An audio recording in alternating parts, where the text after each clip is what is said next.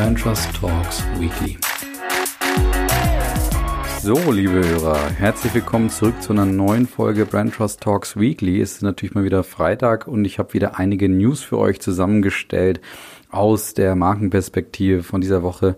So im Vergleich zu den letzten Wochen muss ich irgendwie feststellen, so die richtig großen Dinger sind nicht passiert, aber ich habe natürlich wieder trotzdem ein paar schöne Themen für euch gefunden. Es geht um das Thema Kino, Milka ist dabei, Pinkbus, eine Startermarke im Busbereich, Tesla, Adidas und ich habe natürlich einen Verlierer und ein Fundstück der Woche. Wohlgemerkt habe ich heute zwei Gewinner. Könnt ihr also drauf gespannt sein. Los geht's.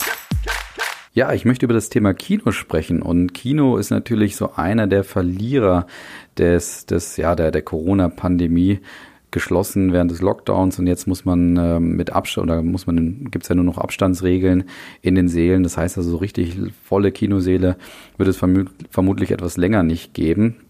Jetzt kommen aber so zwei Hoffnungsträger gerade in die Kino, in die Kinos, nämlich Tenet und James Bond. Und äh, das sind ja so zwei Kassenschlager, wo jetzt die, die Kinobetreiber und einige Marken da auch ganz klar signalisiert haben, jetzt äh, ist Hoffnung da und jetzt ist vielleicht auch wieder die Zeit da, um zurück in die Kinos zu gehen. Die hoffen natürlich eben gerade trotzdem auf, auf einige größere oder stärkere Besuchszahlen als in den letzten Wochen. Jetzt ist aber auch für mich so ein bisschen die Zeit vielleicht angekommen, dass man sagt, ähm, ja, wir, wir warten vielleicht nicht nur auf guten Content, sondern vielleicht ist jetzt auch mal die Zeit, so ein bisschen an der Leistung zu schrauben und sich so richtig klar zu positionieren. Und jetzt könnt ihr euch mal selber die Frage stellen, habt ihr denn eine klare Präferenz für ein Kino? Ge geht ihr irgendwo wirklich gerne hin, dass ihr sagt, da ist mir die Marke oder das Erlebnis einfach viel wichtiger, deswegen gehe ich da gerne hin? Oder liegt es doch an so eher kleineren Sachen, dass man sagt, ja, das liegt halt gerade besser, da kriege ich einen besseren Parkplatz und so weiter? Ich glaube persönlich, dass Kinos so ein bisschen verpasst haben, sich klar zu positionieren und sich so ein Profil zu geben und auch herauszuheben, was sie wirklich auszeichnet. Ist mal ein klares, sag ich mal, eher so ein Exklusiv- oder Deluxe-Kino mit Service am Platz, wo man mal richtig Platz hat, die Füße hochlegen kann und so weiter. Oder bin ich für jeden und alles da und habe eigentlich, bin eigentlich abhängig vom Content. Und ich glaube, im Kinobereich ist es so, dass Leistungen in diesem Bereich wahrscheinlich hoch austauschbar sind. Also hier ein bisschen 3D, dort ein bisschen besserer Sound, Dolby Atmos und alles Mögliche, was da so gibt. Aber ich glaube, dadurch wird die Kunst der Kunden eben nicht gewonnen. Ich glaube, es ist entscheidender, dort vielleicht in Zukunft mal einfach radikaler an die Leistung zu gehen, eben zum Beispiel über Exklusivität, vielleicht kleinere Seele, vielleicht wirklich Service am Platz, wirklich Hocker, wo man die Füße hochlegen kann. Das ist für mich zum Beispiel mal ganz wichtig im Kino. Oder eben auch so ein bisschen so einen persönlichen Touch reinzubringen, indem man vielleicht ähm, eher nur ganz wenig ausgewählte Filme zeigt, statt eben alles, was aus Hollywood und Co. kommt. Und das machen ja gerade so die alteingesessenen Lichtspielhäuser in den Städten ganz gut.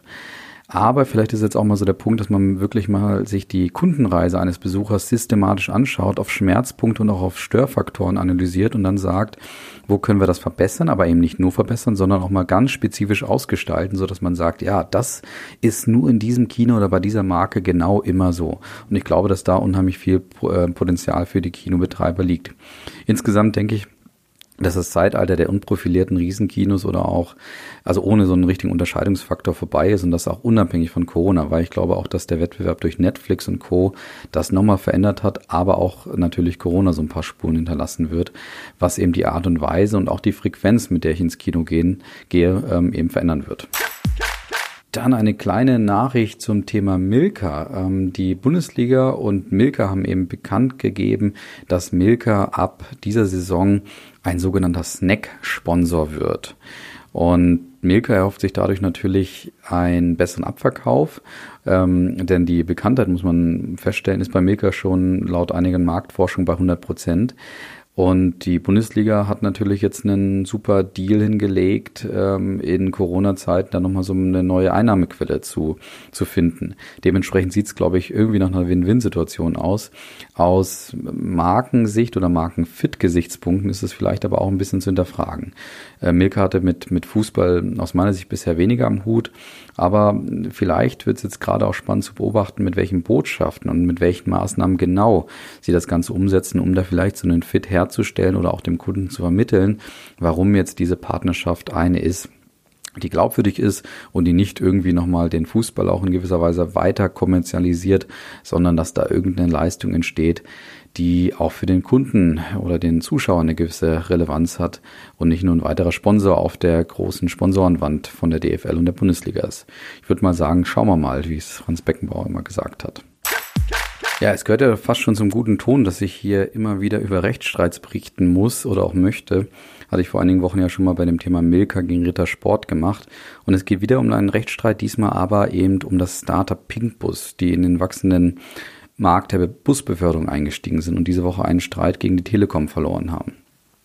Die Telekom hatte eine irreführende Nutzung ähm, der, der Markenfarbe, also ihre, ihres Magenta-Tons beklagt und auch Recht bekommen. Und ich glaube, man kann es so zusammenfassen, vor Gericht gewonnen, aber Sympathiepunkte verloren, weil natürlich jetzt die Start-up-Szene als auch eben Pinkboss natürlich gegen den großen Player Telekom wettert und auch sagt, naja, ähm, die müssen jetzt kostenintensiv das Branding in Corona-Zeiten umstellen, sind ein kleines Unternehmen, Startup und dort geht da ein Riesenunternehmen wie die Telekom als Gewinner raus. Ich teile das auch.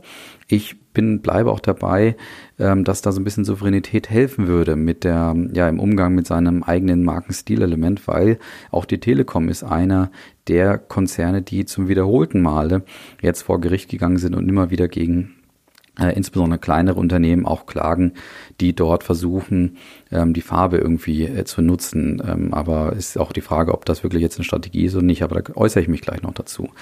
Insgesamt glaube ich, wie gesagt, Souveränität kann man mal feststellen, ist so ein Prinzip, was man da vielleicht umsetzen sollte. Das gleiche ist aber auch mal wirklich zu hinterfragen, wie groß ist eigentlich der negative Effekt wirklich auf die Marke, weil mit Magenta wird die Telekom nun mal gerade verbunden.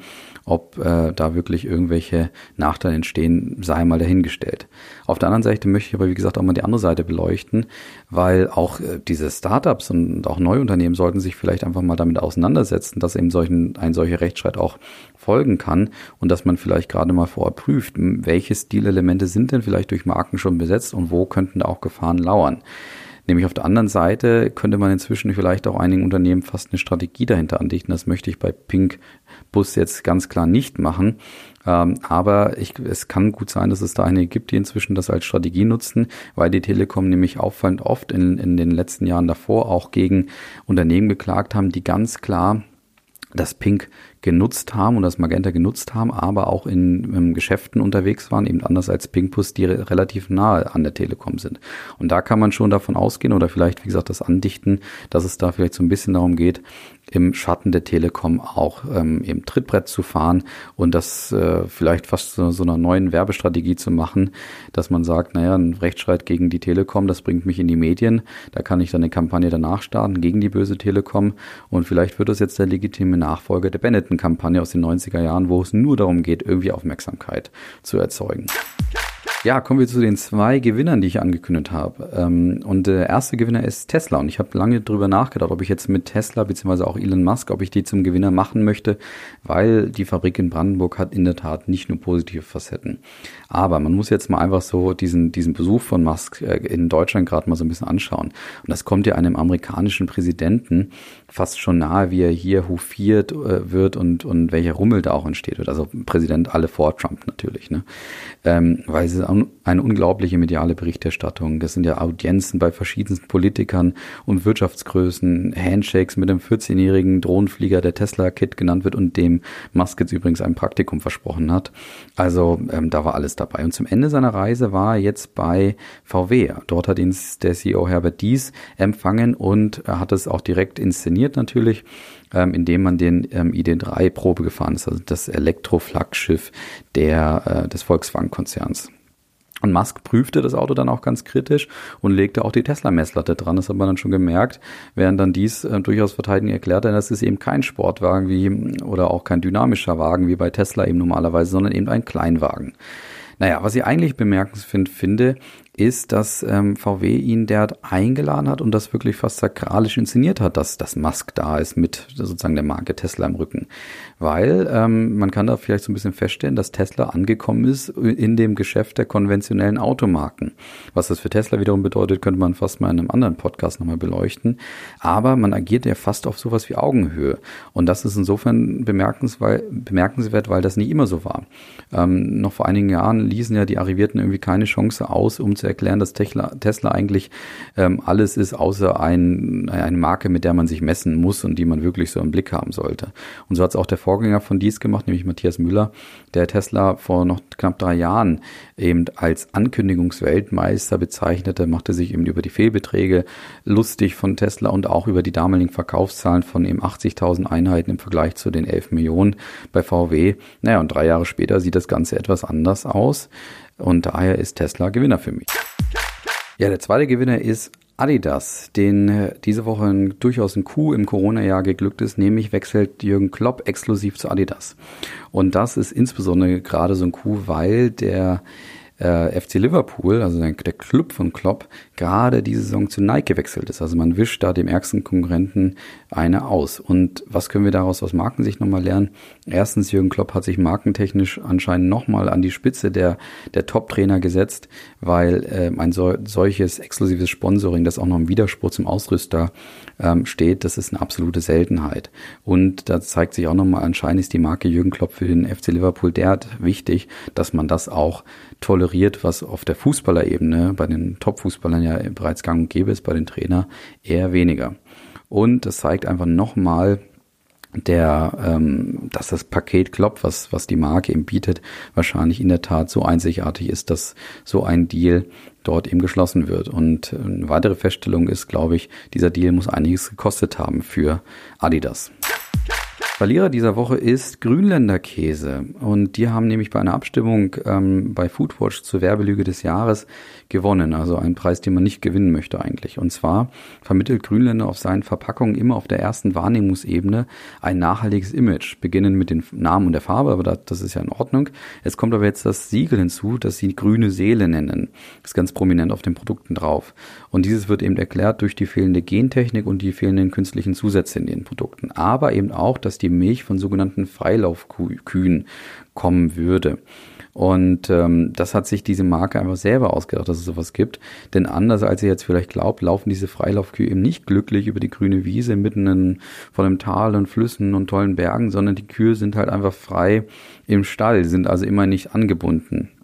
Und das wiederum, dass eben die Kühe das können und dürfen, ist mehr oder weniger die Regel im, im Lebensmittelbereich. Das weiß ich jetzt persönlich nicht genau, ob das so ist.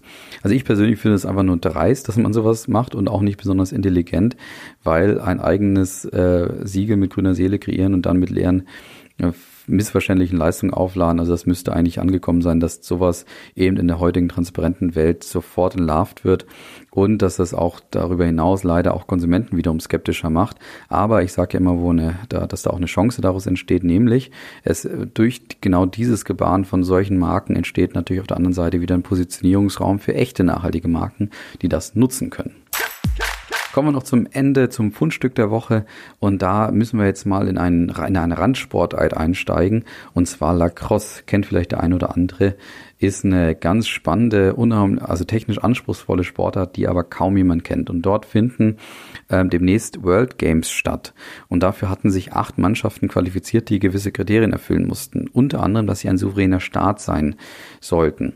Und die Iroquois Nationals, also ich keine Ahnung, ob ich es richtig ausgesprochen habe, die erfüllen insbesondere das Kriterium des souveränen Staats nicht, halten aber seit jeher diesen Sport hoch und sind praktisch eine Art Nation, die akzeptiert wird, also als Nationalmannschaft besser gesagt, ähm, weil sie eben diesen Sport entscheidend mitgeprägt hat, auch in der, in der Vergangenheit. Und daher werden sie eben so als eine Art Nationalmannschaft, aber eben natürlich nicht als souveräner Staat ähm, behandelt. Und bei den World Games durften sie eben deswegen nicht dabei sein. Das irische Nationalteam nun ähm, im Lacrosse hat jetzt entschieden, ihren Platz herzugeben, damit diese besondere Mannschaft dabei sein darf. Und das haben sie mit einer besonders wundervollen Nachricht ähm, garniert. Aber fast noch herzergreifender war die Antwort, die ich jetzt aus emotionalen Gründen nicht vorlesen würde. Aber äh, wo man nochmal feststellen kann, ähm, dass das äh, ist irgendwie ein Sport, der im Schatten der kommerzialisierten Sportarten von Fußball, Fußball bis Football so ein bisschen ähm, sich bewegt und gerade in diesen kommerzialisierten Sportarten wird, werden oft Werte versprochen, die aber nicht so wirklich gehalten werden. In diesen Randsportarten ist es eben anders. Dort werden Werte gepredigt, aber sie werden auch gezeigt und genau das haben, hat, haben auch die Iroquois nochmal in, ihren, in ihrer Pressemitteilung bestätigt. Und dieses Werte predigen, aber auch halten, das sind eben eine der wichtigsten Themen und Prinzipien für erfolgreiche Markenführung. Deswegen als Fundstück heute ähm, beziehungsweise diese Woche äh, eingesendet von Alex. Danke dafür. In dem Sinne, jetzt entlasse ich euch wieder ins Wochenende. Freue mich, wenn ihr nächste Woche wieder einschaltet. Macht's gut. Bis dann. Ciao.